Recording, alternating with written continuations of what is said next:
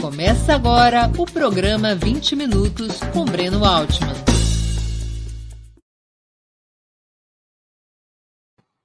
Bom dia. Hoje é 5 de agosto de 2022. O dia começou com uma triste notícia: a morte de José Eugênio Soares, o Jô Soares, um dos mais marcantes artistas dos últimos 50 anos. Prestamos nossa homenagem ao inesquecível humorista, ator, escritor e apresentador, com quem tanto nos divertimos e aprendemos na concordância e na divergência. Estamos dando início a mais uma edição do programa 20 Minutos. Nosso entrevistado será Rogério Anita Blian, graduado em Direito e jornalista por profissão, comanda um canal que leva o seu nome, inteiramente dedicado à geopolítica, uma referência obrigatória a quem quiser acompanhar os principais temas mundiais. É, antes de darmos início à nossa entrevista, quero aqui lembrar que Ópera Mundi depende do apoio, da contribuição de seus leitores e espectadores para se sustentar e seguir adiante. São seis as formas de contribuição. Uma delas, a primeira delas, é a assinatura solidária em nosso site, operamundi.com.br. Repito, operamundi.com.br barra apoio. A segunda forma de colaboração é tornando-se membro pagante do canal de Ópera Mundi no YouTube. A terceira forma de contribuição é através do Super Chat. A quarta forma de contribuição é o Super Sticker. Super Chat, Super Sticker. Vocês podem contribuir quando estiver assistindo às nossas transmissões ao vivo.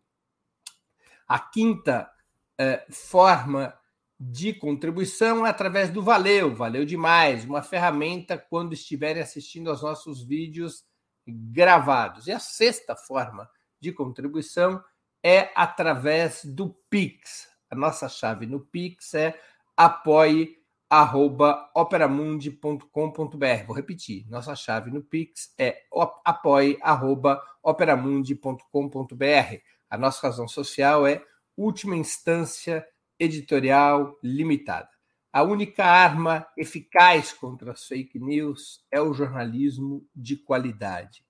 Somente o jornalismo de qualidade independente é capaz de enfrentar a mentira. Somente o jornalismo de qualidade coloca a verdade acima de tudo. E o jornalismo de qualidade, o jornalismo independente, depende da sua ajuda, da sua contribuição, do teu engajamento para se sustentar e seguir adiante contamos com o seu apoio financeiro. Bom dia, Rogério. Muito obrigado por aceitar nosso convite. Uma honra ter sua presença no 20 Minutos. Breno, bom dia. Eu que agradeço o convite. É uma satisfação ter a oportunidade de conversar sobre temas tão importantes da atualidade. E para mim é uma alegria muito grande, inclusive, ter a possibilidade de interagir com novos públicos. Estou à sua disposição. Muito obrigado. Como o pessoal pode ver, a gente combinou a careca e a blusa para ficar a entrevista bem alinhada. e a cor da barba também, né, Bruno? E a barba também. Estamos com a mesma fátia e, a mesma, e o mesmo uniforme. Muito Exatamente. bem. Rogério, o principal fato da semana foi a visita da Nancy Pelosi, presidenta da Câmara dos Representantes dos Estados Unidos, a Taiwan, apesar da forte contestação do governo chinês desde o princípio. Como é que você interpreta essa visita? Bom, em primeiro lugar, eu acredito que a retórica dos chineses me surpreendeu, porque os chineses são sempre muito comedidos no aspecto retórico em relação às medidas que eles eventualmente tomem no curto prazo. As perspectivas dos chineses, né, a paciência chinesa é conhecida historicamente como um, um predicado, quer dizer, é uma questão praticamente intrínseca. E eles, desta feita, através de jornalistas, lideranças políticas, lideranças militares, foram às redes sociais, às plataformas, com uma retórica muito forte. Então havia uma expectativa muito grande. Eu, particularmente, cobri o momento em que o avião da Nancy Pelosi tocou na pista do aeroporto de Taipei e é, via ainda uma expectativa de muitos que nos acompanhavam se os chineses não tomariam uma medida material para impedir essa chegada. Não aconteceu. Então, houve aí, é, eu acredito, uma falha dos chineses na maneira com que eles trataram dessa questão sob o ponto de vista da propaganda. Então, eu acredito que na guerra da propaganda, os Estados Unidos ganharam, pelo menos o primeiro round da propaganda foi. Em, em, em bom português, você acha, que os chineses latiram, mas não morderam? E foi uma situação atípica, né? É, e, e não costumam fazer isso. Veja que toda atitude que os chineses têm em relação aos conflitos na cena geopolítica, na cena geoeconômica, é sempre muito comedida. O chinês é sempre muito cauteloso, ele toma muito cuidado com a maneira com que ele se refere a um determinado fato, mais ou menos adotando aquela postura de não criticar muito e não elogiar muito, para naquele momento que ele tiver que voltar atrás, ele ter espaço de oportunidade. Dessa feita, eles disseram: olha, se chegar aqui vai ter problema. É, algumas, é, alguns diplomatas chineses, inclusive, é, pessoas ligadas ao Global Times, diziam: não vai chegar nós vamos tomar medidas para que não chegue. E chegou tranquila, ficou ali por volta de 14, 15 horas, tranquilamente, interagiu com autoridades, com a própria presidente, foi ao parlamento, falou na defesa de valores que são valores muito caros aos Estados Unidos e que podem, de alguma forma, significar a antessala de desdobramentos futuros. Já se fala em visita de parlamentares da Alemanha, da Grã-Bretanha. Tudo isso eu acredito que, sob o aspecto da propaganda, os chineses perderam. Né? Perderam e perderam feio. Agora, sob o ponto de vista é, desses é, desdobramentos, de ensaios aí, de operações navais marítimas, exercícios militares que eles estão realizando do dia 4 ao dia 7, é uma situação nova, porque eles estão entrando em aspectos que eles não entraram naquela crise de 95, 96, é, no período do Bill Clinton e do Jiang Zemin. Quer dizer, agora estão operando dentro das águas territoriais de Taiwan, estão operando dentro do espaço aéreo do Estreito e, por vezes, até é, de Taiwan, e essa é uma situação nova. Então, o que, que, eu, o que eu vejo? Eles erraram na retórica, erraram e perderam na guerra de propaganda. Realmente, acho que essa, essa exposição que você faz é pertinente. Eles é, fizeram muito barulho e acabaram não sendo, não tendo uma atitude condizente. E agora eles, tem, eles tentam, de alguma forma, demonstrar força para que não fique aquela história, né? Usando a ideia do bom português, que porteira arrombada passa uma boiada, porque chegou na Pelosi e de repente amanhã o pessoal da Grã-Bretanha, da Alemanha, é, do Japão, da Coreia do Sul, da, da Austrália, quer dizer, isso pode significar, Breno, no meu entendimento, se eles não tomarem uma atitude muito séria, pode significar um precedente que em algum momento leve a uma declaração de independência de Taiwan. Claro. Agora, no cálculo norte-americano, como é que você entende essa visita? Os Estados Unidos sabiam que corriam um risco. Por que tomaram a decisão dessa visita de Nancy Pelosi a Taipei? Porque estão perdendo na Ucrânia, porque estão perdendo com a opinião pública da Europa, que está muito descontente com os aumentos no gás, na eletricidade, com as restrições em relação à questão da, da inflação, do desemprego, dos fluxos migratórios. Então, eles precisavam demonstrar força em alguma arena, em algum cenário. E eles, muito provavelmente, com informações compiladas de inteligência, com informações. Alguém me disse: a Nancy Pelosi deve ter ido para lá morrendo de medo que o avião fosse abatido. Eles sabiam que não ia acontecer isso. Eles sabiam que o avião pousaria em segurança, que ela poderia ter a agenda dela e que ela sairia de lá em segurança. E para eles foi um lance que, se bem tem um aspecto, uma conotação de ousadia, era necessário, porque, eh, veja, Argélia, Nigéria, Argentina, Irã, Egito, vários países manifestando interesse de participar nos BRICS. Isso tudo, é, sob o ponto de vista da, do, do, golpe de propaganda, do contra-golpe de propaganda que os Estados Unidos deram ao promover essa visita, pode, de alguma forma, é, fazer com que esses países, esses agentes ou países que viriam na esteira, pensem se efetivamente esse guarda-chuva dos BRICS pode lhes assegurar vantagens numa relação de contraponto à Aliança Atlântica, à União Europeia, às alianças econômicas que os Estados Unidos e a Grã-Bretanha capitaneiam. Então, este golpe ele foi, ao meu ver, para a opinião pública europeia e também um recado a toda essa manifestação de interesse na adesão aos BRICS que tem sido feito desde o Irã até a Argentina. Então, quer dizer, agora talvez eles pensem: será que vale a pena nós falarmos abertamente em adesão aos BRICS Porque o carro-chefe dos BRICS, Breno, meu, é, na minha maneira de entender, é a China.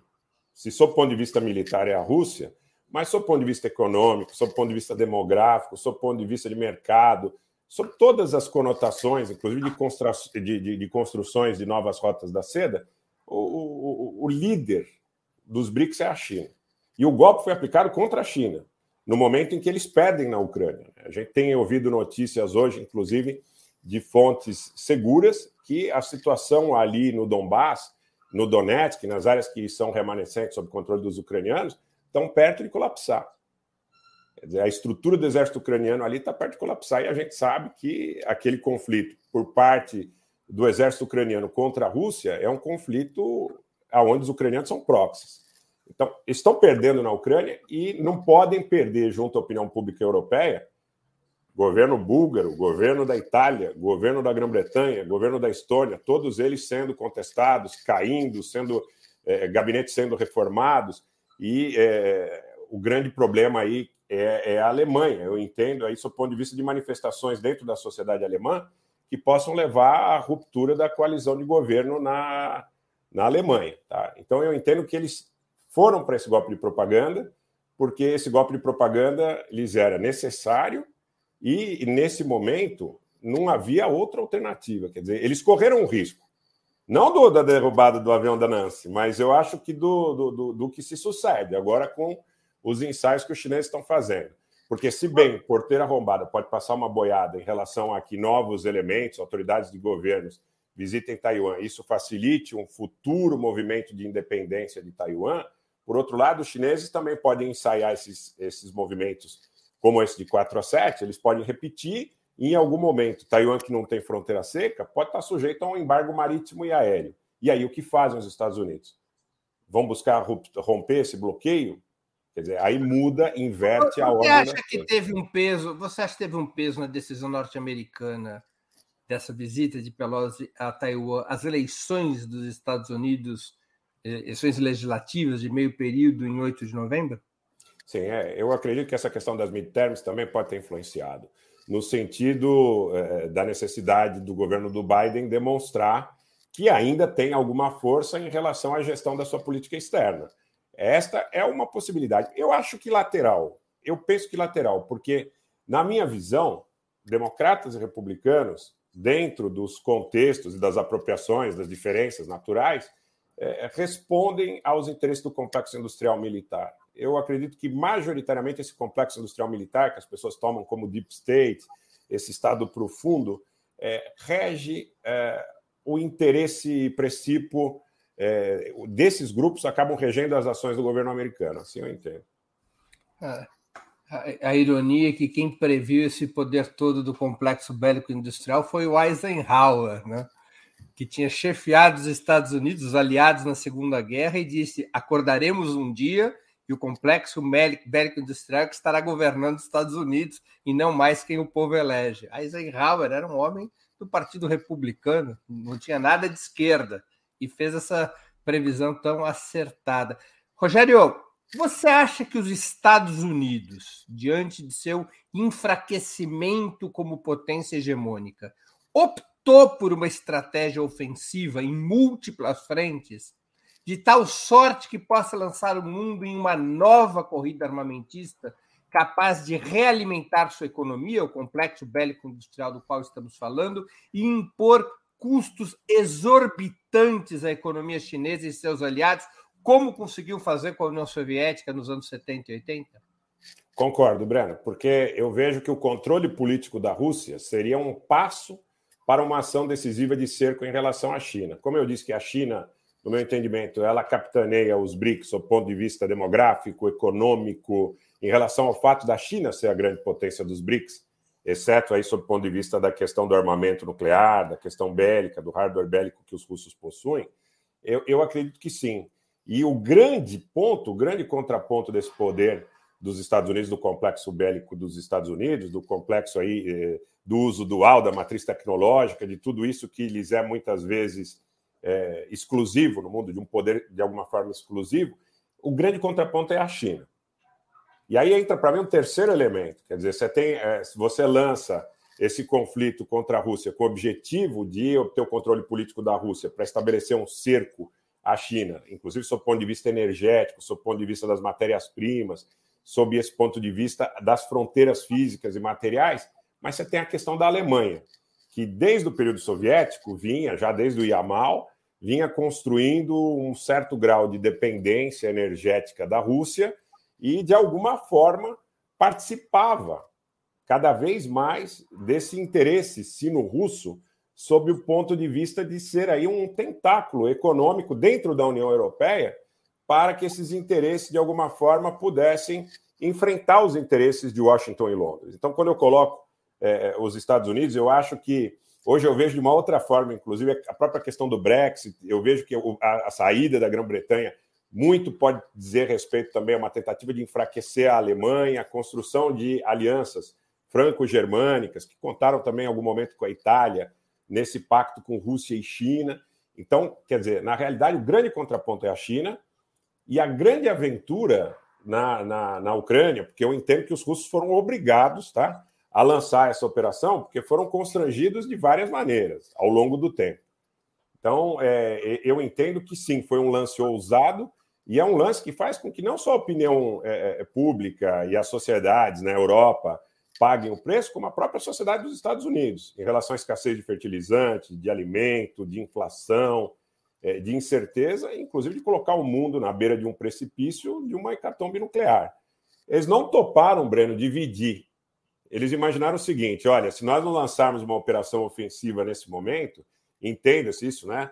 É, lato senso, essa operação ofensiva sob todos os aspectos, nós vamos em algum momento é, ou dividir ou, ou ficarmos aí numa posição é, de inferioridade em relação ao poder dessa aliança sino-russa, mas muito mais sino do que russa e com a Alemanha, com uma potência industrial, aí com a Thyssen, com a Bast, com a Siemens, com toda essa coisa da indústria química, com toda essa coisa da matriz tecnológica, aliada ou dependente desses interesses, né? Porque aí você não tem mais só o Yamal, você tem o Nord Stream, você tem o Nord Stream 2, você tem toda uma contextualização ali que no governo da Merkel, a ideia daquele movimento da Alemanha em direção à Rússia, que poderia, em última instância, ser entendido como movimento da Alemanha em direção à China.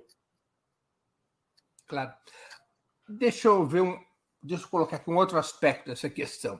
É, a intransigência dos Estados Unidos e da OTAN nas negociações com a China, perdão, nas negociações com a Rússia, antes da guerra na Ucrânia, também pode ser compreendida como parte dessa ofensiva geopolítica. A Casa Branca apostou na guerra, provocou a guerra para duplicar os gastos de defesa da União Europeia, centralizar a Alemanha e impor seus próprios fornecedores de petróleo e gás ao velho continente? Sem dúvida nenhuma. E é o mesmo discurso que foi imposto de outras formas no cenário iraquiano, no cenário líbio, no cenário da antiga Iugoslávia. Se você pegar os atores, são os mesmos. Por exemplo, você tem a ida do Bernard Henri Levy a, a, a Trípoli, é, a fala dele contra o Muammar Gaddafi, a ida dele à, à, antiga Iugoslávia, a ida dele a Kiev, e aí as sucessivas ações de teórica defesa da democracia, de ações contra a corrupção, de ações pela liberdade, de ações pelo direito de autodeterminação. E Bernard Henri Levy, na sua juventude, era um militante maoísta. É, para você ver como as coisas mudam, né? O tempo muitas vezes mostra que determinados elementos, determinados interesses acabam transigindo, acabam caminhando numa direção que a, acaba contrariando ações. É, é, as coisas na vida são muito dinâmicas, né, Breno? Eu entendo assim. É, a compreensão, às vezes até um grau de pragmatismo, vamos entender dessa forma também, que as pessoas acabam é, com as lições que a vida dá para gente. Né? A, a, vida vai dia a dia nos dando lições e muitas vezes tem muita gente que acaba é, vai se rendendo, talvez seja o termo, né, a, a um pragmatismo, né, em detrimento do idealismo. Então, é, é, eu vejo que esses atores são muito parecidos. Eles colocaram. E, e, um, um, componente que é muito pouco explorado aqui é, é, o dado que essas instabilidades que foram criadas em inúmeros países, tidas como primaveras, revoluções coloridas, elas poderiam também atingir de forma maior a Rússia, utilizando Kiev como base. Porque você via um movimento para lá, não só do Bernard Levy, como de Svetlana, como de vários elementos anti-Putin dentro desse contexto de proximidade com o governo do Zelensky, mas com proximidade com o governo ucraniano desde o período posterior ao Maidan. Eu acredito que a Rússia considera não só a instalação de mísseis na Ucrânia que pudesse atingir as cidades mais importantes da, do, do, país é, como um elemento, mas eu acredito que ele, eles pensam muito também nessa questão da possibilidade de que, a partir de Kiev, você crie movimentos que gerem instabilidade dentro da Rússia, e, em última instância, levem até a secessão. Muita gente diz que o que aconteceu na Iugoslávia foi um laboratório do que se pretendia em relação à Rússia. Porque na Rússia você tem muita divisão étnica, religiosa, é, tem muita coisa que você vê em, em, diversas literaturas que mostra que, há muito, já, ah, inclusive no período soviético, é, imaginavam a possibilidade de que as secessões dentro da Rússia fossem um elemento bastante possível. Né? E, e isso em relação a à questão de... Chechênia mostrou isso. Chechênia, Daguestão, Ingushétia, você tinha ali toda uma, uma questão no Cáucaso Norte e, e outras áreas potenciais que podem ser conflagradas. Né? É, na Ásia Central, você tem um elemento, também tem uma polêmica muito grande, se você tem elementos turquificados. Eu tenho um amigo nosso, Leonardo Russo, que está no Quirguistão, está em Bishkek. E aí ele diz pela, pela experiência de dia a dia, né, que ele tem em relação à sociedade ali, que essa coisa do elemento turquificado é contestável, porque a maioria da sociedade fala russo, a maioria da sociedade tem afinidades com a cultura russa, é, muito mais do que com a cultura turca. Mas você tem um elemento étnico, pelo menos é, histórico, importante, da presença turca ali nas ex-repúblicas da Ásia Central e em regiões que fazem parte da Federação Russa atualmente. Então, eu acredito que Moscou pesou também essa possibilidade. É, e essa política agressiva que você coloca dos Estados Unidos era uma política agressiva que ela também é potencialmente de cunho intervencionista em relação aos negócios da própria Rússia. Quer dizer, você fica lá numa posição estanque, você fica esperando para ver o que vai acontecer, pode até ser que a Ucrânia não entrasse na OTAN, que ela não recebesse mísseis de longa distância, mísseis balísticos importantes que pudessem afetar diretamente o interesse da Rússia. Mas e tudo que poderia estar acontecendo lá em Kiev com o interesse, de repente, de solapar a autoridade do governo russo? Então, eu vejo que essas questões são muito importantes e muito pouco exploradas na realidade. Agora, você acha que. Agora, você acha que os Estados Unidos operou no pré-guerra com o objetivo de levar a Rússia à guerra? Eu acredito que sim, mas eu acredito que eles esperavam uma guerra limitada ao Donbass, que poderia gerar um desgaste político muito grande para a Rússia também, sob o ponto de vista aí das questões da sociedade europeia, da própria sociedade dos Estados Unidos. Ontem eu também conversava com um amigo na Argentina que me perguntava como é que as coisas estão no Brasil, como é que a opinião pública brasileira vê a questão desse conflito. E eu dizia, olha, aqui no Brasil a gente tem uma situação atípica, inusitada, porque você tem a ida do Bolsonaro a Moscou, e você tem a precedência do ex-presidente Lula como sendo um dos artífices ali do processo do BRICS. Então você tem gente à direita e à esquerda na sociedade brasileira, né, que é simpática à Rússia em função das proximidades que as suas lideranças mais recentemente ou um pouco mais tarde. Temos a entrevista do Lula para a revista Time, que foi muito forte. Exatamente. Então você tem. E aí ele disse assim: olha, não, na Argentina a maior parte da sociedade é pró-Ucrânia. E eu digo, Será que é o simples fato da Argentina não fazer parte dos BRICS? Não, ele diz: olha, existe uma campanha muito grande né, do que a gente chama aí de mídia OTAN aqui na Argentina, colocando o Putin como um autocrata, corrupto, genocida. E a maior parte da sociedade assimila essa, essa posição. A parte aí, algumas mídias alternativas e tudo mais, mas a maior parte da sociedade argentina está muito alinhada com essa ideia da Europa de que o vilão nesse conflito é o Putin. É, eu acredito que eles esperavam que o Putin viesse, de alguma forma, para o Donbass, para Donetsk e para Lugansk, talvez até assegurando o controle das áreas que os grupos ali pró-russos já detinham, e não necessariamente com uma posição proativa, porque agora eles asseguraram o controle de Lugansk e estão, segundo informações que nós temos, caminhando para assegurar o controle também de Donetsk, aí no caldeirão de Kramatorsk, né? É, aí é onde você tem é, é, a presença de tropas importantes aí do, dos ucranianos. Mas eles foram além, eles foram para Mariupol, é, eles estão em Kherson, cogita-se que eles estejam aí prevendo a possibilidade de chegar a Odessa e, da, e de Odessa a Transnistria, né, que é parte do território teoricamente da Moldávia. Então, quer dizer, eles foram além e eles têm conseguido um êxito nessa operação militar que muito provavelmente coloca em xeque a posição anterior dos Estados Unidos em relação ao que o Vladimir Putin faria. Né? É, eu acho que o componente da guerra de propaganda, Breno, ele está muito forte em todo esse contexto, porque até aqui funcionou. Nós tivemos editorial aqui na mídia brasileira, no Jornal Nacional, que dizia que a intervenção no Iraque, que a intervenção na Líbia, eram intervenções de cunho civilizacional, que elas precisavam... Saneadoras, né? Saneadoras. Que eles iam porque... Não sei, você certamente lembra daquela entrevista da Madalena Albright, quando ela é perguntada a respeito de 500 mil crianças iraquianas mortas, se isso era uma condição razoável. E ela diz que, ante a condição do que Saddam Hussein fazia com seu próprio povo, né, ela, claro que ela não é taxativa, mas ela deixa implícita a ideia que é razoável. Não, que é a frase dela é, era um preço justo a pagar. É, um preço justo, quer dizer, a morte de milhares de crianças, aí talvez até de milhões de iraquianos. Da mesma forma, também aquela entrevista da Hillary, quando da, do anúncio da morte do Muammar Gaddafi. O interessante é que o Muammar Gaddafi, né, você falou sobre o passado do Bernard Henri Levy, o Muammar Gaddafi foi recebido por Sarkozy, por Tony Blair, por Obama, por Berlusconi, teve até aquela história do bunga-bunga, né, polêmica lá com o Berlusconi, e de repente ele virou persona não grata, ele virou o tirano a ser combatido e foi linchado no meio da rua. Né?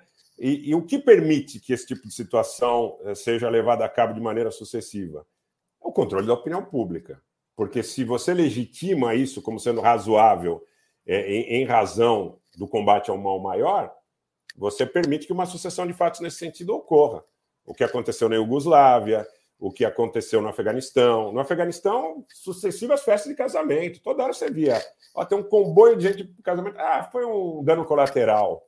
Né? Porque a gente estava perseguindo o terrorismo, mas esse dano colateral é permitido. Agora, ninguém fala que esse pessoal do Talibã frequentava petrolíferas no Texas no período é uma, que antecedeu. É uma, é uma geração é, inteira educada à luz daquele choque de civilizações do Huntington.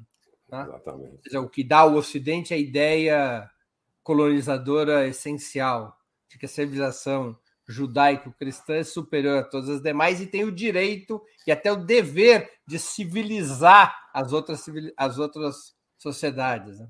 É um dever civilizacional. Eu, eu, acho que vai além. Se a gente pegar um pouco em relação à questão brasileira mesmo, a questão do dia a dia do Brasil e da baixa autoestima do povo brasileiro, que sempre imagina, né? Eu sou dessa geração que nos Estados Unidos, por exemplo, no hemisfério tá norte. anos, Rogério? 50. 50.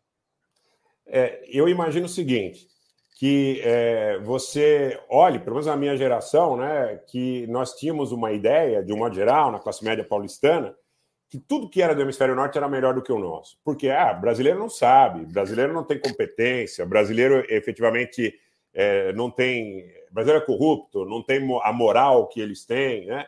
É, é o espírito, é o espírito, para mim, é a gênese do processo que politicamente em base à Operação Lava Jato.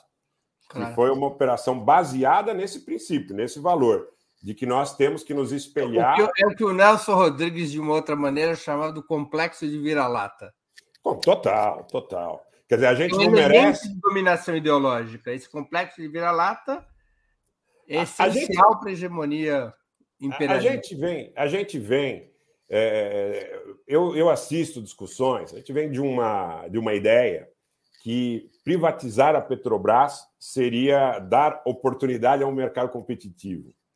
Quer dizer, num setor cartelizado, oligopolizado, como o setor do petróleo e do gás, imaginar algo dessa monta é imaginar realmente que o que aconteceria se nós privatizássemos a Petrobras? Entregaremos para uma estatal norueguesa, uma estatal chinesa, uma estatal italiana, ou para alguma das empresas que detêm o total monopólio. Né? É, é o que eu digo, oligopólio, gente, até para quem defende o livre mercado, tá? É, oligopólio não é livre mercado. Oligopólio é a antítese do livre mercado. Então, quando você imagina uma sociedade onde as pessoas possam, de alguma forma, é, usufruir dos seus méritos em relação ao, ao esforço. É, porra, foi uma coisa, sabe, com muito denodo, com muito esforço e tal. Numa sociedade oligopolizada, isso é muito complicado. Quer dizer, privatizar a Petrobras para imaginar que você vai tornar esse mercado competitivo é a guerra de propaganda, sabe? Por que, que eu estou dizendo isso? Eu estou entrando nessa seara? Porque eu acho que tudo isso acontece com base na guerra de propaganda que ou precede ou dá estofo a essa condição dela se suceder. Se não tivesse essa legitimação, essa legitimidade por parte da opinião pública, se as pessoas tivessem essa consciência, a transformação viria de fora para dentro. Você ia exigir do teu parlamento, do teu executivo, até do judiciário, que andou muito setor judiciário, andaram dizendo que julgavam de acordo com a vontade das ruas. Agora, a vontade das ruas construída pela Rede Globo. Claro. É? Rogério, deixa eu retornar aqui. Muitos estudiosos e analistas identificam a guerra na Ucrânia como um momento que entrará para a história no qual se encerrou a ordem unipolar surgida após o colapso da União Soviética. Nasceu a ordem unipolar em 1991, morreu 31 anos depois, em 2022. Também não faltam vozes animadas com uma decadência acelerada do imperialismo norte-americano. Na tua opinião, os Estados Unidos podem voltar, podem ser chamados de um tigre de papel para retomar a velha expressão de Mao Zedong nos anos 60, ou possuem reservas estratégicas para impedir ou protelar sua ultrapassagem como principal potência? Acho que esse jogo está indefinido, Breno, porque chamar os Estados Unidos dentro desse contexto de um tigre de papel com a recente visita que nós testemunhamos em Taiwan, eu acho que seria um pouco ousado da minha parte. Imaginar que os Estados Unidos ainda não tenham capacidade de exercer um poder e uma influência na Alemanha, na França, na Itália, na União Europeia de um modo geral, na América Latina, na Argentina, no Brasil. É, recentemente, autoridades dos Estados Unidos, inclusive militares, vieram com uma frequência inusitada, pelo menos a nível público, para o Brasil. Né? Então, eu acredito que esse é um jogo que está em andamento, né? Como aquele breaking news, aquela notícia que aparece em desenvolvimento, né? Uma coisa que está acontecendo, que pode chegar efetivamente a um determinado momento em que os Estados Unidos, pelo menos, tenham que dividir uh, essa hegemonia do poder militar, econômico, da, do controle da matriz tecnológica, porque as pessoas no mundo todo, e eu insisto nessa ideia de que a informação embasa todo esse contexto, começam a se dar conta. Quando você diz assim, mas por que um Conselho de Segurança da ONU com cinco membros, com direito de veto, em prejuízo de uma enorme quantidade de países aí, inclusive que a nível populacional, é, se nós encarássemos né, aquela história de um voto é, que representasse o, o, mesmo quociente em relação à, à, possibilidade aqui no Brasil, por exemplo, a gente não tem no parlamento, né? Ah, você não tem essa representatividade no Conselho de Segurança da ONU. A parte da China ser um país com mais de 1 bilhão e 200 milhões de habitantes, você tem a Índia fora do Conselho de Segurança da ONU, você tem o Paquistão fora do Conselho de Segurança da ONU, o Brasil fora do Conselho de Segurança da ONU. Então, quer dizer, você tem toda uma maquinaria de propaganda que corrobora, que permite que isso permaneça. Agora, vem o questionamento: por que, que o Brasil, por exemplo, não pode possuir armas nucleares? Por que a Argentina não pode possuir armas nucleares? Por que a Turquia, o Egito, a Arábia Saudita não podem possuir armas nucleares. Quer dizer, dentro desse contexto todo, eu acredito que, inclusive, as redes sociais, que de alguma forma, num primeiro momento, dentro dessa ideia aí de uma faca de dois gumes, né? Ou como diria o Vicente Mateus nos áureos tempos, uma faca de dois legumes. Dois legumes. É, é, eu acredito que as redes sociais, de alguma forma, com a velocidade da informação, acabam ou acabaram propiciando questionamentos que nós não tínhamos antes. Se por um lado a ideia talvez fosse realmente aquela de 1984, do controle total da informação, que você compra com quem você fala, o que você gosta, antever seus comportamentos, como é que mexe teu olho, como é que você mexe no mouse e tal, né? Uh, eu não vou tão longe, mas eu acho que uh, o fato de você com celular hoje filmar, questionar, conversar com muitas pessoas, uh, os canais que a gente tem aqui eh, nessas plataformas, eh, falando mais ou menos, né? Porque determinado, não sei, você deve ter recebido aquela carta também que nós recebemos, né, no começo do conflito na Ucrânia, que ameaçou colocar restrições ao tratamento do tema aqui na plataforma, né? No caso desta plataforma majoritariamente. Mas não sei se eles acabaram sublimando ou se outras plataformas que eh, paralelamente poderiam eh, acabar levando público acabaram fazendo com que eles adiassem ou desistissem da ideia. Eu acho que isso é uma situação em andamento, é uma situação que está em desenvolvimento. Então, os Estados Unidos têm condições de disputar, de tentar defender tem. sua hegemonia. Eles. Tem, tem, tem, Breno. E, e, eu acho que a questão também, é, essa questão não está ligada só à mídia, está ligada ao quanto eles conseguiram arraigar, penetrar e ter sedimentada a própria relação da comunidade de informações. Ah. Que esse é um lance muito forte. Até para a formação do que é, é, muitas vezes é originado em, em, fundações e organizações não governamentais, na influência que toda essa gama tem é, em relação à própria mídia hegemônica, é, você tem que partir de uma grande comunidade de informação. E eles têm uma grande comunidade de informação, eles têm uma, capa uma capilaridade material e uma capilaridade também culturalmente instituída. Claro. Nas nossas gerações, que, como nós falamos agora há pouco. As filas de cinema continuam cheias para os filmes americanos, não para os filmes chineses. Exatamente. Não é para o cinema da Índia, para o cinema do Irã, para o cinema é, cazaque, enfim. O que o pessoal vai procurar, muitas vezes, eu, eu, eu chamo. Eu já reparei isso. Nós, nós que somos do ramo do jornalismo, a gente fica aqui de manhã e à tarde e à noite criticando os Estados Unidos, o imperialismo. Quando a gente vai descansar, em Netflix. geral, o filme que a gente vai assistir é na Netflix e é um filme americano.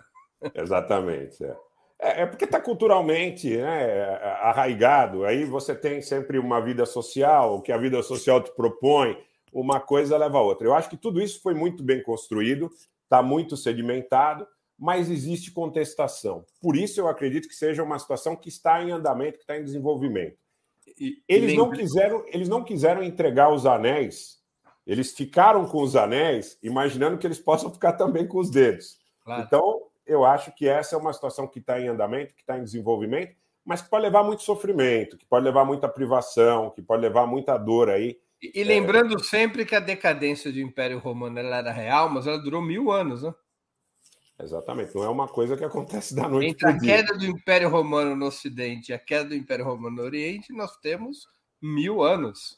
Demora. Exatamente. Exatamente, porque você tem. Pô, tudo bem, você pode até dizer que hoje as coisas são mais céleres, que você tem processo de apropriação de conhecimento, de informação, de, de, de transporte, vai, vamos entender lá do senso aí, é, muito mais célere, mas não vai ser uma coisa que vai acontecer do dia para a noite. Você pega aí, por exemplo, em reserva de ouro, aconteceu o Maidan, as pessoas desconhecem, né? Mas os Estados Unidos custodiam o ouro da Ucrânia, custodiam o ouro do Afeganistão, custodiam o ouro da Líbia, custodiam o ouro do Iraque. Entenda-se esse custodiam da forma que melhor lhes, lhes apropriar, melhor lhes prover. Mas a, a questão é a seguinte: eles têm muita força, é uma situação em desenvolvimento, é uma situação que está em andamento. Não dá para considerar os Estados Unidos um tigre de papel. Você acabou de dar o título para o artigo que a gente sempre faz depois das entrevistas. Rogério Anita Blian, Estados Unidos não são um tigre de papel. Não acredito. Antes de, antes de continuarmos, queria pedir novamente que vocês contribuam financeiramente com a Opera Mundi. As cinco formas, as seis formas de fazê-lo. A primeira é a assinatura solidária em nosso site, operamundi.com.br barra apoio. Vou repetir operamundi.com.br barra apoio para fazer assinatura solidária. A segunda é se tornando membro pagante de nosso canal no YouTube, clicando em Seja Membro e escolhendo um valor no nosso cardápio de opções. A terceira é contribuindo agora mesmo com o Super Chat.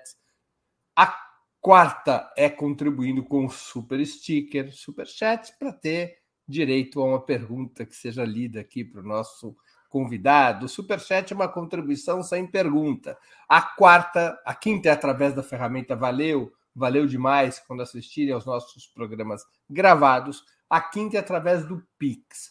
Nossa chave no Pix é apoia.operamundi.com.br. Eu vou repetir. A nossa chave no Pix é apoia.operamundi.com.br e a nossa razão social é a última instância editorial limitada. Opera Mundi não é uma igreja, mas depende do dízimo dos seus espectadores e leitores para se manter e seguir adiante. Rogério, nas primeiras semanas da guerra na Ucrânia, tudo parecia indicar um combate de curta duração.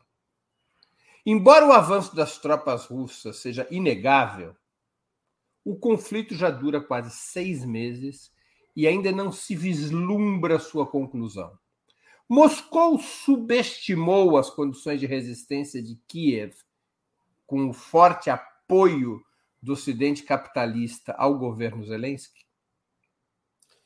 Eu não acredito, porque eu acho que é, procrastinar, adiar, prolongar esse conflito para os russos tem sido interessante, inclusive, do ponto de vista econômico, porque tem majorado os preços dos combustíveis, tem majorado o preço dos fertilizantes, tem majorado o preço dos grãos.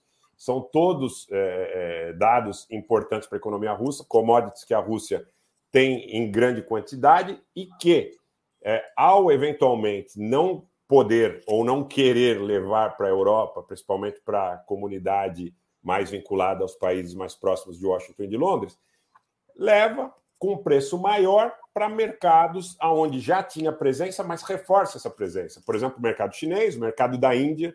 Eu recebi muitas informações Claro, é, é, eu acho que isso é inegável. É só olhar basicamente o que os é, indianos, historicamente, é, tinham de exportações de combustíveis e o que tem nos últimos meses apresentado em relação à oferta mesmo para mercados é, africanos.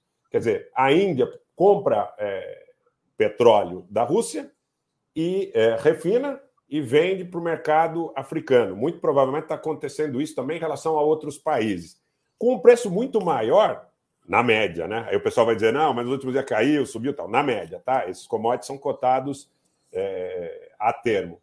É, do que antes do conflito. Os preços, dizer, é como... Uma interrupção. Os preços claro. estão caindo, pessoal, porque tem um outro fator em paralelo. A economia mundial está entrando em recessão. Então, isso é um contravapor que empurra os preços para baixo. Não tem a ver necessariamente com a guerra, né? É, exatamente. Quer dizer, você tem aí oferta e, e, e, demanda. Se você tem uma economia em recessão ou estagflação, porque na Europa também é, muita coisa tem subido de preço como é, é nunca, né? ou pelo menos olhando para um curto prazo. É, agora, de um modo geral, a economia russa ela está na balança comercial muito mais superavitária do que estava antes do início do conflito. E ela vai criando liames, relações de dependência com uh, a Índia, com a China, com outros países, por exemplo, como a Turquia. Hoje, Putin e Erdogan estão reunidos aí, e pelo menos pelo que eu vi das primeiras falas, são falas no sentido de que as relações comerciais seguirão sendo privilegiadas. Então, é, há uma mudança de eixo da economia russa, mas não em detrimento da sua capacidade de geração de riqueza, como se imaginava quando esses embargos, sete rodadas de sanções foram impostas em relação à Rússia. O que se imaginava é que você iria criar constrangimentos para que a economia russa, pelo menos teoricamente foi o que foi divulgado e alardeado, para que eles não tivessem condição de promover o esforço de guerra. Na realidade, eles têm condição hoje melhor do que tinham no início do conflito. Se você pegar o rublo, se você pegar a moeda, se você pegar o superávit, o preço médio do gás, tudo isso eles têm privilegiado. Então, eu acredito que, salvo engano, da minha parte, que eles tenham antevisto essa situação em relação às possibilidades que tinham em você fechando alguns espaços, abrir outras portas, compensar isso de uma maneira que lhes fosse favorável. E agora eu acho que eles não têm pressa. Eu imagino que eles não tenham pressa de terminar ou concluir essa operação. Inclusive, porque qual seria o mínimo, qual seria o sentido, o objetivo dessa operação? No primeiro momento, imaginaram que fosse o Donbass. Agora Lavrov já está dizendo: olha, em função das armas, dos HIMARS, das armas que vocês estão mandando para os ucranianos, é, esse nosso objetivo ele muda geograficamente. A gente concebe que precisa de um controle maior do território ucraniano para que nós estejamos em segurança. Claro que pode ser um pretexto, mas se você pegar a própria questão cultural, Mariupol, Odessa, como eu falei há pouco, a Transnistria, já fora do território ucraniano, tudo isso pode consagrar uma possibilidade dos russos, inclusive, legitimarem esse discurso de que eles controlam essas áreas para propiciar tá, uma zona de, de, de, exclusão, uma zona tampão, para proteger seu próprio território. É, eu acho que eles estão privilegiados hoje em relação a essa questão econômica, como não parecia no começo da guerra, né? no dia seguinte ao, ao início das hostilidades, você teve uma super desvalorização da moeda russa. Todo mundo imaginou que a economia russa fosse colapsar. Logo no início, né? Hoje é uma das moedas que mais se valoriza. Exatamente. E, e, e aquelas empresas, ontem eu estava vendo, Breno, a, a Bulgar Gás, é, um, na televisão búlgara, na nova TV, um membro do conselho de administração da Bulgar Gás dizendo que está tentando convencer os elementos do governo búlgaro que é, é preciso, e, e, essa discussão foi levada à televisão, tá? Que é preciso que se restabeleçam os pactos com a Gazprom, porque senão você inviabiliza a indústria, você inviabiliza a economia da Bulgária.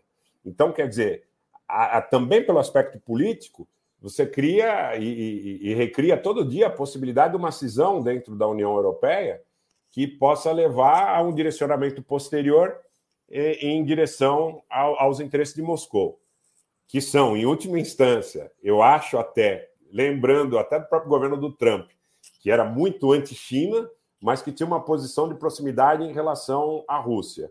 É, eu acho é, que esse complexo bélico de Washington, e que também transita muito em Londres, tem uma antipatia tremenda pela possibilidade de dividir poder com a China mas não sei se tem tanta antipatia na possibilidade de estabelecer qualquer tipo de relação, ligação ou controle, como queiramos chamar com Moscou, para isolar os chineses. É. Né? Não, inclusive, é uma certa ira da velha diplomacia norte-americana pela política do Biden, porque a política do Biden teria propiciado uma aproximação maior entre a Rússia e a China quando toda a lógica geopolítica dos Estados Unidos no pós-guerra, desde George Kennan, Henry Kissinger, a própria Madeleine Albright, sempre foi de separar a Rússia da China. Né? Então, muito da crítica ao Biden é isso: ele juntou duas potências que, juntas, oferecem um risco muito maior aos Estados Unidos. Né? É, se você me permite, até queria fazer um pequeno parênteses que pode servir de ilustração é, em relação à ideia anti-China né, do Donald Trump. A ideia anti-China do Donald Trump era muito uma ideia dos republicanos, ou do Trump especial, que visava o coração, a alma e a mente do americano que perdeu emprego no meio oeste, porque ou o pai perdeu emprego no meio oeste, em função da migração das empresas para a China e para o sudeste da Ásia, de um modo geral. Aí nós, no Brasil, sem compreendermos absolutamente nada, replicamos um discurso que absolutamente nunca nos interessou, porque nós temos uma relação em relação ao agronegócio, em relação às commodities, à siderurgia, à soja, ao setor sucroalcooleiro, de é, proximidade, necessidade ou sinergia com os chineses. Aí algumas pessoas aqui no Brasil, sem entender absolutamente nada do que tratavam, começaram a fazer um discurso anti-China, que era um discurso que o Donald Trump fazia visando o eleitorado daquele. É, explorar o absurdo racismo anti-chinês nos Estados Unidos, que é uma coisa que vem do século XIX. É, é, é, o racismo mais brutal dos Estados Unidos é contra os chineses, né? Sem dúvida nenhuma. E, e, e, eu acho que ele ficou ainda mais amplificado na medida em que os chineses praticamente se libertaram né, dessas amarras no período posterior a 49, ali, quando gradativamente começa a construir um, um ente independente. Né? É, e eu acho que a questão cultural também explica muito desse receio, porque quer queiramos, quer não, por mais que nós possamos colocar diferenças culturais entre é, históricos, entre os Estados Unidos, entre o que é hoje o território dos Estados Unidos, o que é hoje o território da Rússia, o que é hoje o território da Europa Oriental, quer, quer que seja, quando a gente parte para uma análise, para uma apropriação da diferença cultural que existe em relação, já diria até ancestral, em relação à, à Índia, a China, a, a, toda aquela região que durante muito tempo foi comandada, manietada pelo Império Britânico, é, eu acho que assusta. Porque é como se eles dissessem, é um desconhecido, eu não sei se esses caras sentam para dividir o, o, o, o quinhão que nós queiramos lhes apropriar de uma maneira de uma maneira passiva. Tá? Eu, eu, vejo que o grande, o grande receio, o grande mote, no meu entendimento, desse embate é o avanço chinês. E isso, para os Estados Unidos, para a Grã-Bretanha, para esse poder hegemônico, parece que é forte o suficiente para que eles coloquem o mundo à beira do precipício. Uma outra questão, Rogério.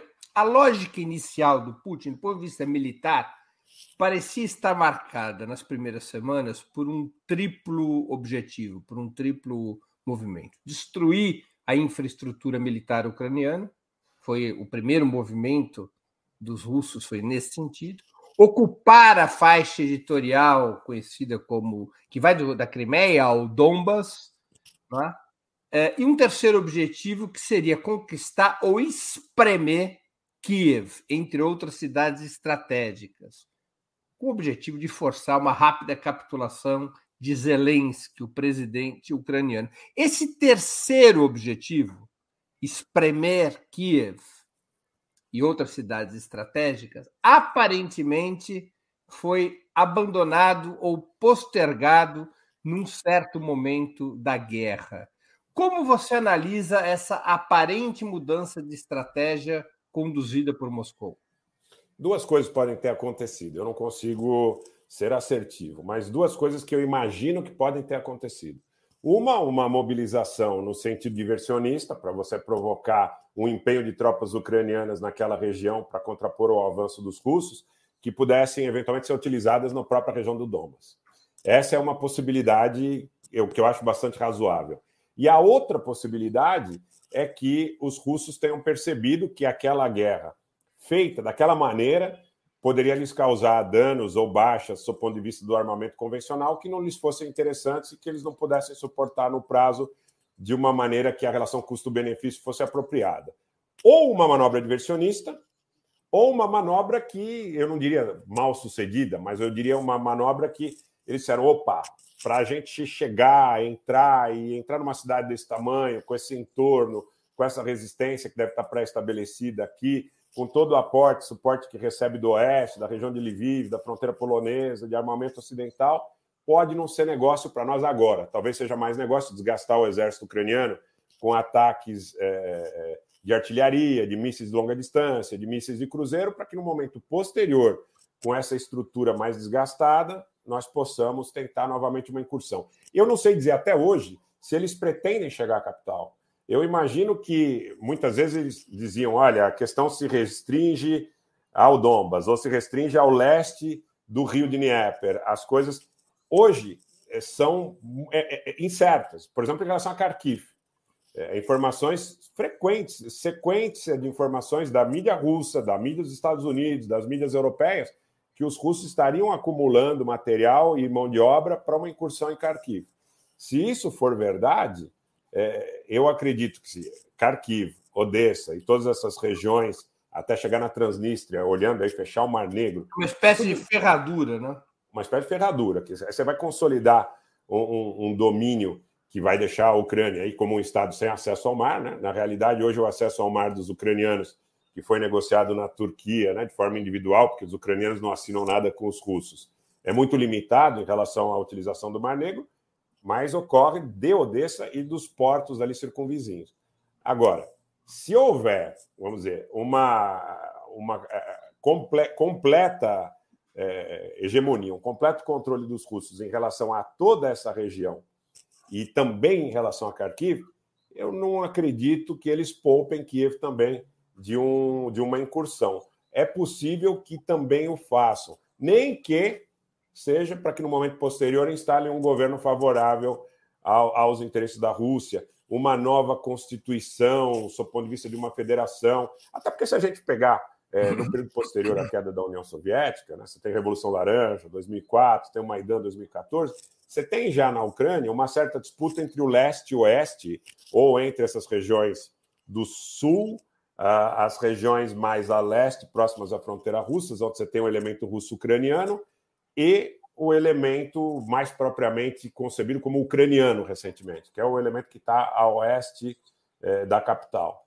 É, é possível que em algum momento haja uma composição no sentido de tentar voltar ao modelo anterior ao Maidan, aí talvez com um governo mais favorável a Moscou, com a declaração de neutralidade dos ucranianos em relação à Aliança Atlântica, em relação a qualquer tipo de construção que possa ameaçar a Rússia, e que comercialmente, Breno, porque eu, eu entendo que a gente falou muito sobre isso. Agora, mas uma, uma questão, Rogério, é que se nós retirarmos do eleitorado ucraniano a faixa leste, onde estão as repúblicas independentes, é, o apoio pró-Rússia cai, né?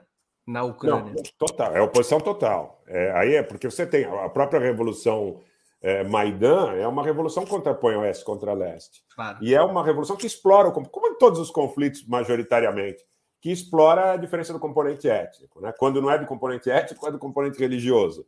Do Mas, componente étnico, claro. Étnico, étnico. É, ou é componente étnico ou é componente religioso.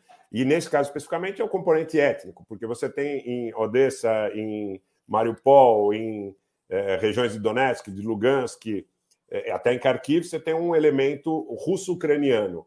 Em contrapartida, se você for próximo à fronteira romena, polonesa, à fronteira da Eslováquia, você vai ter o componente ucraniano, e que também aí tem a ver com a questão do modus vivendi. Né? É, o modus vivendi ocidental ou o modus vivendi russo raiz. Né? Claro. É, eu acho que a gente enfrenta essa, essa possibilidade de que os russos, ao consolidarem o controle, se chegarem à capital, eles possam, até por, por, por força de questões eh, de leis, eh, ou de apropriação de leis internacionais, ou de uma composição política, estabeleçam um, um governo simpático a Moscou, um modelo de federação que não lhes represente ameaça. Aquilo que antigamente se chamava de finlandização do país. Boa, finlandização do país. Aí você torna uma, um híbrido aí é, alguma era um coisa... termo antigo não é? na geopolítica, que quando Sim. você fazia um país virar seu amigo. Exatamente. Ele já não, não se tornaria talvez mais uma ameaça material aos interesses da Rússia, porque eu via muito dessa coisa, né? De todo elemento antirrusso indo buscar um encontro com Zelensky, com elementos ligados ao Kolomóis, que é o Pinchuk, aquela coisa toda que é, é, regia antes do início do conflito ah, o interesse do, do negócio da Ucrânia. Porque, em última instância, eu acho que isso ficou meio implícito na nossa conversa, mas eu até queria colocar isso de uma forma mais explícita para compreensão geral. O que move tudo isso na minha maneira de entender, é o controle econômico, o controle do gás, do petróleo, do minério. Né? Eu soube no curso do conflito, no, logo nos primeiros dias, que é o Shakhtar Donetsk, né? são os mineiros de Donetsk. Então, ali tem uma quantidade imensa de minérios, imensa de gás, imensa de petróleo, além de uma localização privilegiadíssima em relação à comunicação da Rússia com a Europa Ocidental. Então, quer dizer, a Ucrânia tem tudo para ser um elemento explosivo, né? porque quando é, Finlândia e Suécia a, manifestam a aplicação à OTAN, a Rússia não se coloca da mesma forma indignada, eles se colocam de uma forma muito mais. É porque as estruturas militares, tanto da Suécia quanto da Finlândia, já estavam se integrando à OTAN já há muitos anos. Né? Deixa é, eu colocar uma outra, uma outra claro. questão. A guerra na Ucrânia parece ter impulsionado, ao menos transitoriamente, o surgimento de uma nova bipolaridade e não de uma multipolaridade. Uma nova bipolaridade, a exemplo da Guerra Fria. Naquela época, a contraposição era entre dois sistemas diferentes e antagônicos: o capitalismo, liderado pelos Estados Unidos, e o socialismo, liderado pela União Soviética. E agora, como é que nós poderíamos definir a disputa entre o Ocidente, liderado pelos Estados Unidos, e a coalizão sino-russa? É uma disputa entre grandes interesses econômicos que buscam o controle político para privilegiar seus interesses. Da China, na sua aliança com a Rússia, que é uma aliança também que o senso comum imagina como uma aliança histórica, o que não é verdade, porque eles já tiveram muitos conflitos, muitas diferenças em diversos períodos históricos. Então, quer dizer, é, é, uma aliança de oportunidade. Eu lembro que uma das primeiras entrevistas que eu fiz no conflito foi com a cônsul da Rússia em Minas Gerais, a Carolina Bernardes. E ela tem, inclusive, feito postagens remarcando essa, essa posição. Os negócios entre países são negócios de interesses, não são negócios feitos por afinidade ideológica porque muita gente imagina nessa polarização que acontece, não só no Brasil, mas que aconteceu nos Estados Unidos, na Hungria, na Itália, enfim, no mundo inteiro, nesse fla-flu demasiado, que as questões das relações internacionais se deem por afinidades ideológicas. Então vem esse discurso, ah, eu estou combatendo o comunismo, é, o comunismo está chegando, aquela coisa que é, uma, que é um discurso, é, na minha maneira de entender, de alienação, não é um discurso de, de apropriação honesta do que efetivamente acontece. E os grandes interesses econômicos, hoje, ao meu ver, é, eles não conseguem mais. Anteriormente você tinha, ah, você tinha cortina de ferro, você tinha ali os países mais ligados à União Soviética, uma coisa de caráter mais ideológico, uma coisa de caráter. É, são diferenças de conceitos econômicos, de conceitos de vida, de conceitos humanos. Né? hoje eu vejo que tudo isso acabou se esvaindo. Tá? É, hoje o que está tá em disputa, efetivamente, são interesses de grandes oligopólios. O interesse que acontecia, a briga que acontecia lá na Ucrânia, anterior ao Maidan, já era um interesse de uma disputa entre grandes oligopólios. Os oligopólios que estavam na região russo-ucraniana contra os oligopólios que estavam mais é, é na região de influência europeia. Quer dizer, esses grandes oligopólios justificam, inclusive, e aí, se você me permite, quero dar um pitaco aí que é, afetivamente me é, me é caro, que a União Europeia faça acordos com o governo do Azerbaijão, que é um governo absolutamente medieval em relação ao seu modus operandi com a sua própria população, e, é, de repente, evoque questões humanitárias no conflito ucraniano. Porque o que está por trás disso tudo? Grana. O que está por trás disso tudo? Interesses econômicos. O que está por trás disso tudo? O controle da informação que permita que a gente fique em disputas de cunho divisionista e diversionista, em lateralidades, enquanto, para pegar um termo que está sendo muito utilizado no, no, no passado, é, que a gente consegue enxergar, a boiada passa. Então a gente fica aqui discutindo se é Flamengo, se é Fluminense, se é. Enquanto os grandes interesses é, oligopolistas acabam consolidando as suas agendas. E uma coisa que é muito importante, Breno, nesse contexto, é que esses interesses oligopolistas eles não têm uma religião, eles não têm um país, eles não têm é, um, um, um, eles não têm uma camisa, eles não têm uma cor. A cor deles é o dinheiro e o poder, tá? E essas operações que historicamente no curto prazo acontecem a partir de Washington e de Londres estavam ameaçadas por operações que passaram a acontecer a partir do eixo Pequim-Moscou.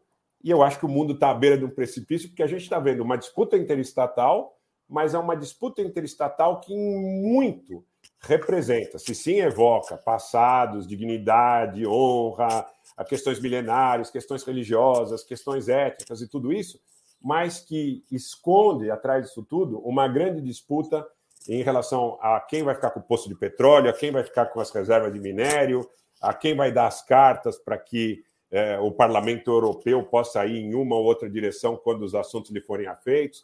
A realidade é assim, eu vivi muito tempo no meio empresarial, né, na indústria de transformação, hoje a gente está na área da construção civil majoritariamente, tá? Mas eu via como é que as coisas aconteciam em relação a esses setores oligopolizados no trato que eles tinham, por exemplo, com a indústria de transformação, Breno. Eles decidem quem vai vender para quem, quem vai comprar de quem, quem vai fazer o quê, que barreiras sanitárias, fitossanitárias, que barreiras não tarifárias vão ser instituídas em determinada em, em determinada agenda, por exemplo, de uma cooperação entre países. Esse é o grande ponto. Esse controle que esses setores oligopolizados e cartelizados é, é, têm e a disputa que eles travam, muitas vezes levando estados nacionais a cumprirem suas agendas, pelo menos assim eu entendo, para se contraporem é, a outras agendas. Você sintetizaria, então, se eu entendi direito, que ao contrário da Guerra Fria 1.0, a 2.0 representaria a transição de uma disputa sistêmica para uma disputa econômica. Sim. É isso que eu percebo. Em relação a, por exemplo, a questão do petróleo, a questão da mineração, e aí, de novo, eu vou querer remeter um pouquinho para que a sociedade brasileira reflita em relação ao que foi a Operação Lava Jato. A Operação Lava Jato ataca símbolos nacionais. Petrobras, Banco Nacional de Desenvolvimento Econômico e Social, que se tornou a GENI do Brasil. Por que atacar o BNDES? Claro, se você tem corrupção no BNDES, puna-se o CPF, o corrupto, o corruptor. Vamos punir essa cultura. Vamos, vamos punir, vamos legalmente perseguir de maneira justa, decente, respeitando o arcabouço jurídico, respeitando um valor verdadeiramente civilizacional. Ok, não tem problema nenhum. Eu acho que é o que toda a sociedade ambiciona. Agora, como é que a China sai para a construção de matriz tecnológica para se tornar um país que é mais do que fabricante de produtos de segunda ou terceira linha para ser é, capaz de construção de matriz tecnológica? Com banco de fomento. Cada é, a China tem dezenas de bancos de fomento. Então, quer dizer, você vai trabalhar contra a ideia de, ah, porque o Brasil investiu em Angola, porque o Brasil investiu. Não. O Brasil. E não só, e não só a China, não é? Os Estados Unidos têm o Exim Bank, seja, ele vende o produto com crédito. Então, como é que você vai concorrer? como é que você vai permitir, por exemplo, que uma petroquímica brasileira ou que uma indústria de transformação brasileira com produto de alto valor agregado concorra na África, na Europa Oriental, na Ásia, na América Central, onde quer que seja, se você não tiver uma cultura de câmbio favorável, de banco de fomento, de uma legislação tributária que lhe propicie uma competitividade. Todos os países fazem isso no sentido de patrocinar o interesse da sua indústria. Quer dizer, aqui não, atacaram a Petrobras, atacaram o BNDES, atacaram a petroquímica, atacaram a proteína animal, a indústria nuclear, a indústria naval, e todo mundo achou que se tratava de um combate, todo mundo que eu digo majoritariamente, 80% da população. Né? Fui falar contra a Lava Jato como eu falava, você ficava meio párea. Até os seus amigos ficavam, pô, mas você é contra o combate à corrupção? Não, eu sou completamente favorável, mas eu não sou favorável que se apresente uma agenda, que se apresente uma embalagem, que se apresente uma capa com um interesse subreptício, sabe? Isso é uma coisa que me machuca. Eu acho que é da minha índole, da minha formação. Eu não gosto de ver uh, pessoas bem intencionadas tendo ressentimentos explorados e sendo utilizadas como artífices de agendas que são escusas. E aqui no Brasil isso aconteceu, ao meu ver, na Operação Lava Jato, quando você mobiliza a população para entender que aquele é um valor nobre, que deve ser respeitado por todos. Veja, por exemplo, como é que essa, esse pessoal, esse senhor, por exemplo, e, e, e familiares, né, é, atendem hoje ao debate político. Eu tenho um amigo comum, Breno, vou cometer aqui uma inconfidência, se você me permitir. Eu tenho um amigo comum que conhece esse senhor também de perto. E, e, inclusive, esse amigo comum, muito próximo de um grupo que tentou viabilizar a candidatura dele. Ele disse: Olha, a gente tentou de tudo, mas ele é muito fraco. Quer dizer, os próprios artífices eh, eh, da, da, da, do que seria a campanha dele, dizendo não tem a menor condição. E esse cidadão foi alçado à condição de herói nacional. Para mim, tudo isso está muito envolvido. Eu não sei se é coincidência, mas o grupo que eu apoio majoritariamente carrega no perfil a bandeira da Ucrânia. E se tiver alguma discrepância aqui, Breno, fique à vontade, mesmo como Cicerone aqui, para me contestar, tá? Porque eu sei que a, uma das suas características principais, acompanhando um pouco o seu trabalho, é essa sua savoir-faire, essa sua empatia e generosidade. Mas se não concordar, fique à vontade para descer o relho. Eu, eu acho o seguinte, que esse pessoal carrega a bandeira da Ucrânia no perfil, tem muitas vezes pautas identitárias que são de cunho absolutamente divisionista e não são de, de cunho é, de efetiva promoção de inclusão e de reparo de eventuais injustiças que não podem ser descartadas, mas é um pessoal que está muito alinhado na defesa de interesses muito próximos a esses que foram empregados nas primaveras árabes, nas revoluções coloridas. Agora, além da bandeira da Ucrânia, perceba que agora, além da bandeira da Ucrânia, eles colocaram a bandeira de Taiwan. É, exatamente. Eu, eu, não, eu, não, quis expandir muito essa. A bandeira de é Taiwan é... agora está do ladinho da bandeira da Ucrânia. É, e sempre é uma... dos Estados Unidos ali presente com o maior concurso de manifestação de cunho civilizacional. Né? Eu quero te fazer uma pergunta um pouco sobre isso. Claro. Quais as consequências dessa nova bipolaridade sobre a América Latina e o Brasil, na sua opinião? Como deveria se conduzir a política externa brasileira? Alinhamento pró-Estados Unidos, como é a linha preponderante nesses setores de direita e hoje nas próprias Forças Armadas? Alinhamento à coalizão sino-russa? Ou um caminho autônomo que leve a América Latina a ser protagonista de uma efetiva ordem multipolar? Caminho autônomo, sem dúvida nenhuma. E nesse aspecto, eu hei de honestamente colocar que acredito que a postura em relação ao Ministério das Relações Exteriores tem sido muito mais apropriada agora. Nós somos membros dos BRICS, nós não podíamos prescindir do fornecimento de fertilizantes, do fornecimento de combustíveis, da, da possibilidade, inclusive, da exportação dos nossos produtos para esses mercados, entendendo que a aliança nos BRICS está consolidada entre a Rússia e a China como é, é, aspecto de preponderância militar e econômica, não esquecendo da Índia, que vai ultrapassar a China a nível populacional e que não fez a inclusão urbana de aumento de renda per capita, ainda na medida que os chineses fizeram. Esse mercado da Índia deve ser um mercado gigantesco no curto médio prazo? Talvez até mais curto do que a gente imagine. Então, a política do Brasil, ao meu ver, tem que ser uma política autônoma que até aqui tem sido é, eu entendo que a política do Carlos França, tá? não quero estar criticar, eu não gosto muito dessa coisa ad hominem. Né? Eu falei aqui da Operação Lava Jato, porque é alguma coisa que realmente é, não desceu para mim. Eu conheço uh, alguma coisa para poder dizer isso de uma forma é, categórica, eu, eu diria. Né? Seria sendo um pouco presunçoso. Mas em relação ao o, o que era o encaminhamento do Ministério das Relações Exteriores anteriormente, ficava devendo bastante dentro de uma política que era de um alinhamento civilizacional, é, que poderia fazer com que nós aqui repercutíssemos o discurso do Trump, que era para tocar no eleitorado dos Estados Unidos, para tocar, como você coloca aí, em preconceitos é, de, de 200 anos, 300 anos daquela sociedade em relação ao chinês, que eu acho que era importada também da, da questão é, da própria hegemonia britânica dentro da China e de tudo que gerou de trauma essa, é, é, esse processo, né? porque não foi um processo, vamos dizer, muito fácil, apesar dos anos de humilhação e tudo mais dos chineses. Uh, então, acho que o Brasil está numa postura, nesse momento, em relação à política externa, adequada.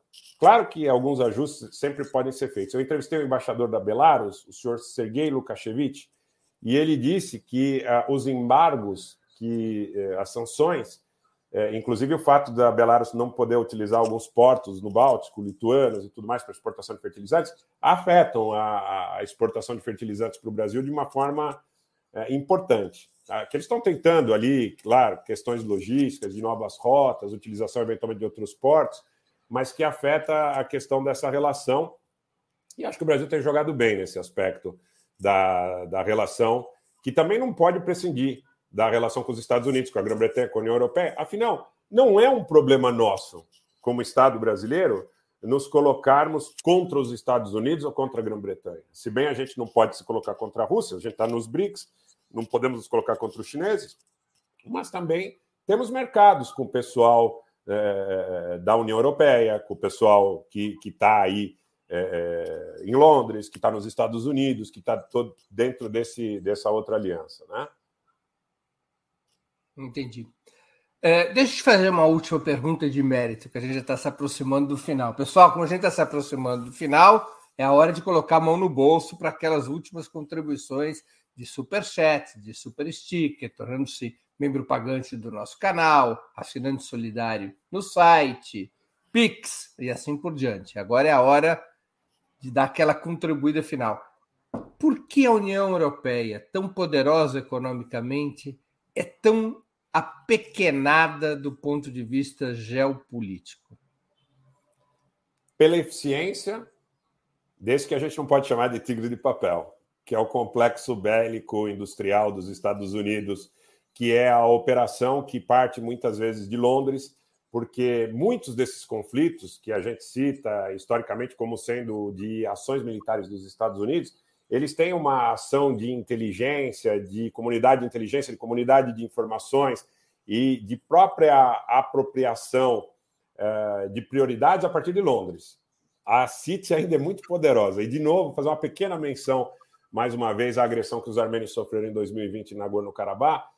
Nós tivemos uma pesquisa da Associação Nacional de Armênios nos Estados Unidos, é, que é um lobby armênio nos Estados Unidos, que fez uma pesquisa a respeito dos motivos pelos quais a Grã-Bretanha foi é, contrária a condenar a ação do Azerbaijão em 2020. E aí o que, que a gente encontrou?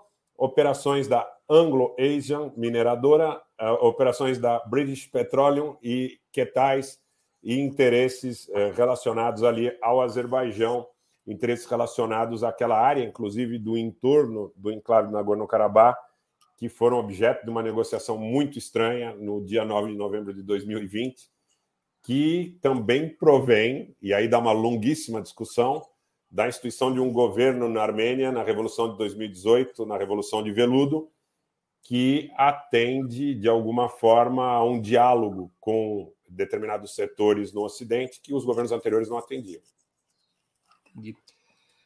Rogério, nós estamos chegando ao fim da nossa conversa e eu queria te fazer duas perguntas que eu sempre ah, faço aos nossos convidados e convidadas antes das despedidas. A primeira, qual livro você gostaria de sugerir aos nossos espectadores? A segunda, qual filme ou série poderia indicar a quem nos acompanha? Em relação ao livro, um livro que eu li recentemente, que é muito ilustrativo em relação a tudo que a gente conversou, de um holandês chamado Kies van der Peel, que é A Nova Guerra Fria e o Prisma de um Desastre. Exatamente esse livro. A Ucrânia e o voo MH17. Não dá nem para falar muito sobre a questão do voo MH17, não dá para dar spoiler, porque é meio complicado em relação à plataforma. Recomendo muito esse livro, é um livro muito legal e que vai dar uma dimensão para todos que nos acompanharam aqui sobre essa temática. E filme e série?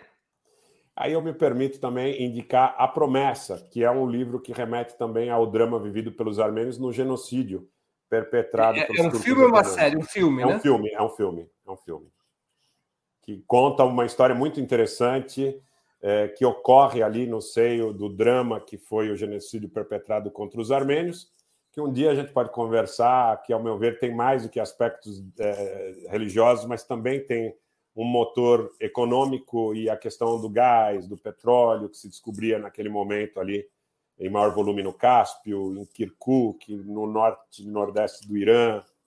É situação. A promessa. Está em que plataforma?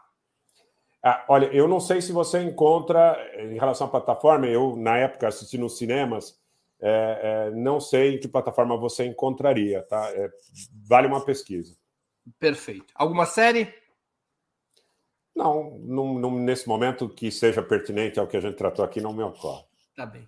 Rogério, eu queria agradecer muito pelo seu tempo e por essa conversa tão interessante, informativa e elucidativa. Muito obrigado. Breno, eu quero te agradecer, porque, como eu te disse aí no curso da nossa conversa, eu acho que para que a gente possa caminhar para a construção de soluções, para a construção de aspectos verdadeiramente civilizatórios, a gente precisa de dois componentes que eu vejo aqui, mesmo de forma remota, que sobram no seu trabalho, na sua pessoa: empatia e generosidade. Então, parabéns pelo seu trabalho, muito obrigado pelo convite. Espero que nós tenhamos a oportunidade de continuar essa conversa. Muito bem, eu também. E pessoal, a gente veio com essa cor Zelensky, mas isso não quer dizer apoio a Kiev. Foi só uma coincidência. Muito menos, pelo menos da minha parte, não sei do Rogério, muito menos apoio ao Palmeiras. Bom, eu sou corintiano, não sei e se você é corintiano. Santista. Bom, então, então, foi uma então pura... apoio, apoio, Palmeiras certamente não é. Eu queria agradecer também, Breno, se você me permite, a todo o claro. público aqui que nos acompanhou, né? É, a presença do meu amigo, do comandante Robson Farinazo, que é uma pessoa muito bacana. Eu recomendo também, se você tiver oportunidade, Anotado. você o convide. Já está tá convidado. Maravilha. E, e, agradecer todo o público que veio, convidar quem eventualmente não conheça meu canal aí no YouTube ah, para participar. Serão super bem-vindos, tá? O canal, pessoal, para localizar, leva o nome do próprio Rogério. Então, Isso, Rogério é, Basta procurar aqui no YouTube. Ah, o pessoal da nossa produção já colocou. Tá aqui o... ah, também agradecer o pessoal da sua produção, que, como é, não era de se esperar algo diferente, foi muito gentil comigo desde o início das nossas conversas. Muito bem. Obrigado e boa sorte, Rogério. Igualmente, Breno. Muito obrigado Sim. pelo carinho. Também agradeço a todos e todas que assistiram a este programa, em especial aqueles que puderam fazer contribuições financeiras ao nosso site e ao canal de Ópera Mundi no YouTube. Sem vocês, nosso trabalho não seria possível e não faria sentido. Um grande abraço a todos e a todas. Para assistir novamente esse programa e a outras edições dos programas 20 Minutos, se inscreva no canal do Ópera Mundi no YouTube. Curta e compartilhe nossos vídeos. Deixe seus comentários. O jornalismo de Ópera Mundi é mantido com o seu apoio. Faça uma assinatura solidária em www.operamundi.com.br. Com um pequeno valor mensal, você nos ajuda no desenvolvimento de um jornalismo independente e de qualidade. Obrigado pela audiência e até a próxima.